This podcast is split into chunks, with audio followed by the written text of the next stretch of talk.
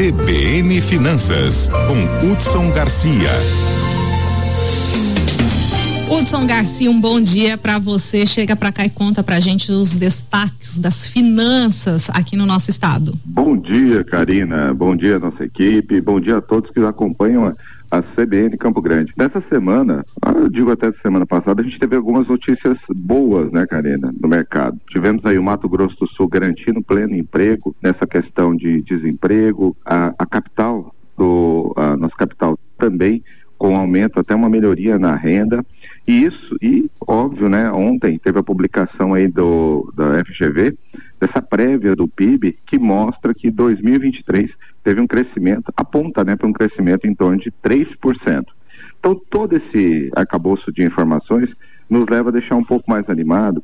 E aí, um dos setores que realmente fica de olho nisso é o setor imobiliário, o setor da construção civil. Só que 2024, apesar dessas boas notícias de 2023, apresenta aí um mercado imobiliário mais lento para 2024. E eu explico por quê. Veja bem, hoje a gente está, o principal financiador desse mercado é a poupança, né? principalmente esse investimento da poupança. E houve uma queda muito grande nesse período de estoques da poupança, houve uma retirada muito grande eh, de dinheiro. Além disso, os próprios juros acabaram ainda estão num patamar muito alto. Então pensa bem, as instituições financeiras com menos dinheiro da poupança para poder fazer os financiamentos e ainda com o juro relativamente alto, elas ficam muito mais seletivas no momento de se conceder empréstimos para financiamento de apartamentos, financiamentos eh, de casa. Além disso, com isso, obriga as pessoas também, no momento em que for financiar esse apartamento, ter uma renda muito maior. Vamos fazer um exemplo aqui. Se um, uma pessoa, por exemplo, vai comprar um imóvel que custa 500 mil e ela entra com 140 mil de recurso próprio para financiar 360 mil reais. Se a gente pensar aí no ano passado, início do ano passado, ela precisaria de uma renda em torno de 8 mil, porque o banco considera aí uns 35% é, de renda.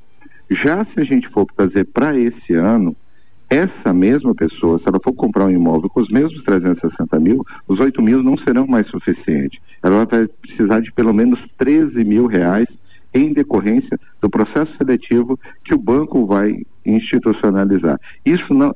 Veja bem, esse tipo de ação que o banco está tomando não é bom para ele também, porque os processos de financiamento de imóvel traz fidelização de clientes por um período grande, período de 15 anos, de 20 anos até 30 anos, como é permitido. Mas, infelizmente, em decorrência dessa baixa, desse estoque de recursos, principalmente decorrente da poupança e também um pouco em decorrência do FGTS, eles estão sendo mais seletivos. Ou seja, para o nosso ouvinte que pretende ir buscar um imóvel para financiar, tem que estar tá mais preparado e vai ter que apresentar uma renda mais compatível com a, o estoque hoje que tem de recursos para poder conseguir financiar esse imóvel, viu, Karina? Pois é, né? São os impactos aí dessa roda da economia que continua impactando não só em nível nacional, mas é claro, nesse recorte regional. Hudson, muito obrigado. Um bom dia para você. Muito obrigado e uma ótima semana a todos. CBN, CBN Campo Grande.